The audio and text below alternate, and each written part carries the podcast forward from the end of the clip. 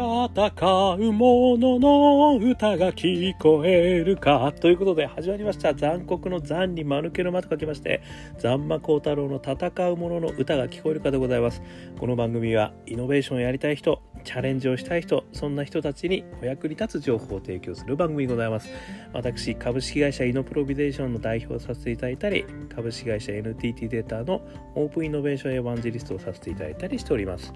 さてさて本日の話題ですけれども、えー、橋本大輝選手ですね。それから北園丈選手、えー、今日も大活躍をされましたね、えー、橋本大輝選手はですねあの個人鉄棒体操 優勝。ちょっと言葉が出なくなっちゃった。ね優勝されましたね、まあ、北園さんはね、まあ、2回落ちましたけれども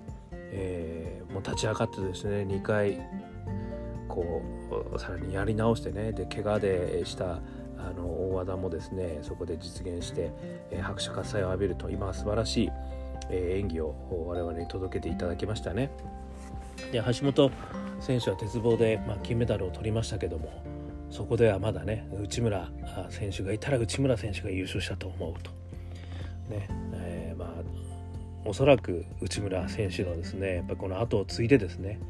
えー、3連覇から4連覇5連覇ねいろんな5連覇をねこれからしていくぜっていうねきっと気持ちの表れだったんじゃないかなっていうふうに思ったということでまた大変感動させていただいた本日でございましたけれども。今日はですねそこからですよ。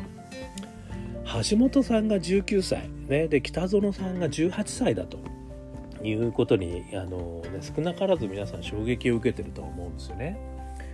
でそれの理由がですねこの体操の監督水鳥監督という方のインタビューがあったんですけれども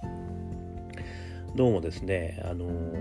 東京オリンピックが決まった頃ですねあの東京って言ってですねあのオリンピックブワーみたいな決まったあの時実はその橋本選手も北園選手も中学生ぐらいだったらしいんですよね。で実は水鳥監督がですねその時に思ったのがこれから東京オリンピックが2020に決まっちまったってことでそこに選手がいねえと。こういうことに愕然としたと、まあ、ある意味崖があると。いうことに気づいたらしいんですね。ちょうどいい、まあ、ある意味二十歳ちょっと過ぎぐらいのですね年代の選手がいないと。でそこでですねジュニアで活躍していた橋本さんとそれから北園さんをはじめ、えー、そういった非常にあのジュニア時代、まあ、ジュニアとしてですね活躍している生徒生徒じゃないですね体操選手を、まあ、まさにこうオリンピック強化選手として内村選手ととと一緒にですね、えー、コーチングをすることに乗り出したと。いうことだったという話なんですよね。でそれが実を結んでここで、ね、その内村さんがまさにこう鉄棒でね落ちて個人戦脱落したって言ったところでこう起死回生の橋本さんがね優勝したとこのドラマチックな演出をしたのは必ず誰かっていうと水鳥監督だってことですよねこれ。だから水鳥監督がまさにね、内村選手はねあの頑張ってくれてるけれども2020年はかなり厳しいことになるというのを見越した上でしかもそこに育てる選手がねちょうどいないというところからじゃあもうジュニアからねあの今育てるんだということでかなりこう何て言うんでしょう繰り上げあの飛び級みたいな話がありますけどかなり繰り上げた形でジュニアの選手を育成していったと。いうことでですねこの橋本選手がここまで来れたということだったってことがですね今日のインタビューで私はなあすげえなとそんな中長期的ビジョンでここまで来てこのドラマチックなあの場面が演出できたのねということを知って感動したという日だったわけですね 今日はですね。でそれをですね私がちょっと思ってあこれってって結構ねビジネスの世界でもあの有効な戦略だよなって思ったっていうところからまた私のここからの私の勝手な解釈が始まるわけなんですけども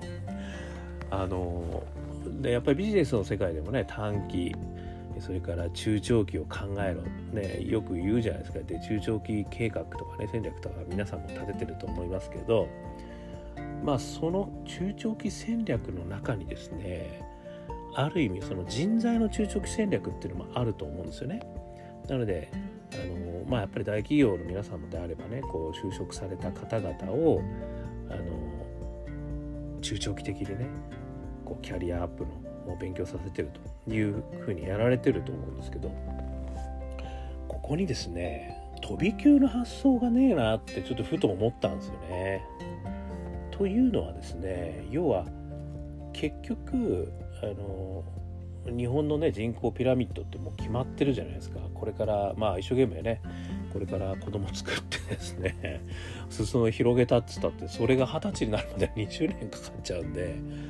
あのすげえ時間かかっちゃうという話ありますよね。そして特にですね2025年の壁というのがねこの DX 実現シナリオの中ではあの言われてますよね。これ経産省さんが確か出されたあのレポートだと思いますけれども要するにあのこのまま DX がねあの進んでいかないとですよ。あの日本は2025年にはね取り残されると、まあ、その理由としてはあのまあいろんなのがあるんですけどね。一つにはやっぱ人材がですねそのレガシーをこう守りきれなくなるという話があるわけですよね。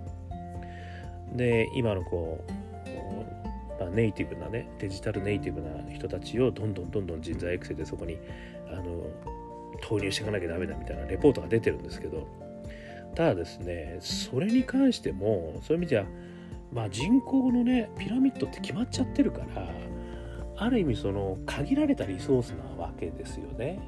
でその限られたリソースの人がじゅんぐりじゅんぐりこう就職してきてでそれを育ててで果たして2025年の壁に間に合うのかっていうことがあるわけですよね。でそこにこの水鳥監督のですね要は飛び級思考を入れちゃったらどうなのっていう話なんですよね。まあここには崖が出てくるわけじゃないですか。これってまさに東京が決まった時にですね水鳥監督が「やっべえ2020年ドスペー」って思ったのと同じようにですね2025年ドスペーですよね今じゃあここにとにかく年齢関係なくですね人を送り込めと。まあねということはですよ。大学4年もしくはね大学院生4年卒業してからで遅えと。ジュニアから。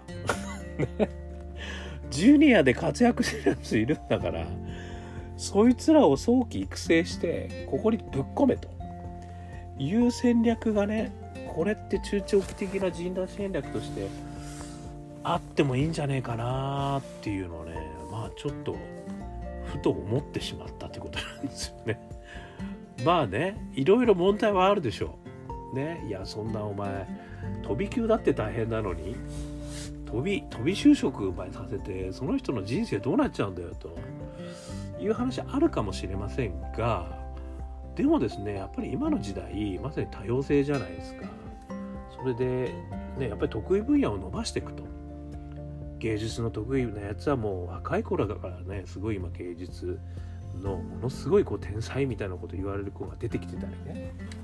あのするわけじゃないですか。だからそういう意味ではねこの DX、まあ、もしくは IT、まあ、もしくはデジタル、まあ、もしくはあの UXUI でも何でもいいんですけどなんかそういう世界でっぱり好きな連中って今デジタルネイティブにたくさんいますよね。この間もねあのご紹介させていただきましたけど高校生で起業されたさあの高木さんとかねいらっしゃるわけじゃないですか。まあ、もしくはもっとね多分若いやつの中にもこういうやつらってたくさんいると思うんですよね。もしくは興味のあるやつですよね。でそういうやつらをもう即習 DX 即戦略なんだろうあのオリンピック強化選手みたいな DX 強化選手みたいな 感じで。ね。まあデジタル庁がせっかくできるんですからデジタル庁はですねそこにも人材プール作るぜと。でそこにはねあのもうすげえ優秀なやつらがぶわ集まってで2020年5年の壁を越えるそこは強化選手がいてでその壁を越えますと、ね、いうようなで2025年には、ね、引退する人がたくさん出てくるからそこにもう起死回生の橋本さんのようにですねあの現れてもすげえやつら出てきちゃったと。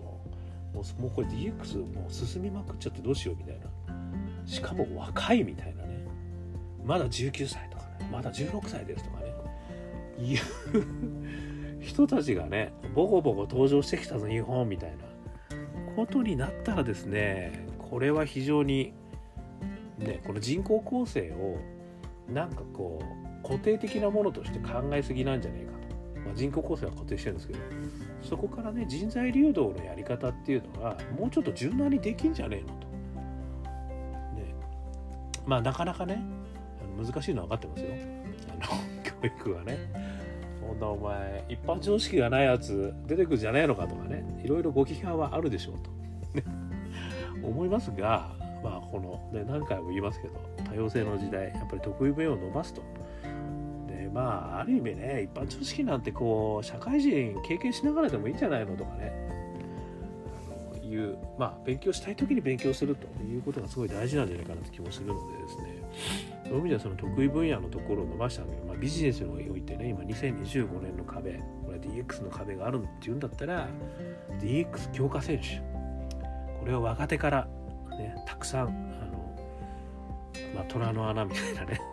虎の穴分かんないか。タイガーマスク分かんないですよねみんな。まあなんて言うんだろう。あのそういうこうプールですよね。人材プール。孫さんがね確か若手のねあの人を集めたなんかややってますよね、まあああいう感じのことをですねやっぱりこう国挙げて、まあ、DX 強化選手みたいなことでやるっていうのがですねありなんじゃねえかっていうことをね思わせていただいた今日のあの橋本選手ね、えー、それからあの北園選手。そして、えー、水鳥監督の中長期戦略、ね、ここにちょっと私はあの感動しましたというお話でございました。これはね一般の企業の中でもねあの言えると思うんですよ。だから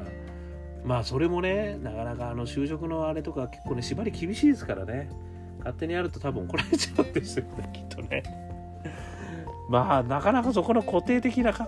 え方をですねやっぱりこう変えていくってこともすげえ大事なんじゃねえのって気がするんですよね。まあ大学の中で飛び級っていうのもちょっとずつ今出てきてますけど。ね飛び飛び会社飛び就職。ねっていうこともねあっていいんじゃねえかって気もするんですよね。それでとにかく優秀なやつをうちの会社取っちゃうぜみようなことはいかがでしょうというまあそういったこともねあんじゃねえかっていう話を今日はさせていただきました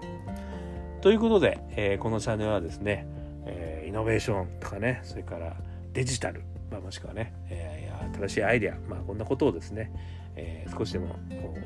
関心のある方にお役に立てる情報を提供したいというふうに思ってます。え、毎日頑張って配信してますんで、よろしかったらまた登録していただいてね、聞きに来ていただければと思います。えー、あとはね、いいね、それからあシェア、ね、それから、えー、コメント、ね、私の Facebook とかですね、えー、Twitter にあの残酷の罪に間抜けの間の光るだろうって検索すれば出てくると思いますからそこにコメントしていただければ私もですねまたコメント変えさせていただいて、えー、お互いスパイラルアップして勉強していけるかなというふうに思ってますのでぜひぜひよろしくお願いいたします。ということで今日も聴いていただきましてどうもありがとうございました。それでは皆様また頑張りましょう。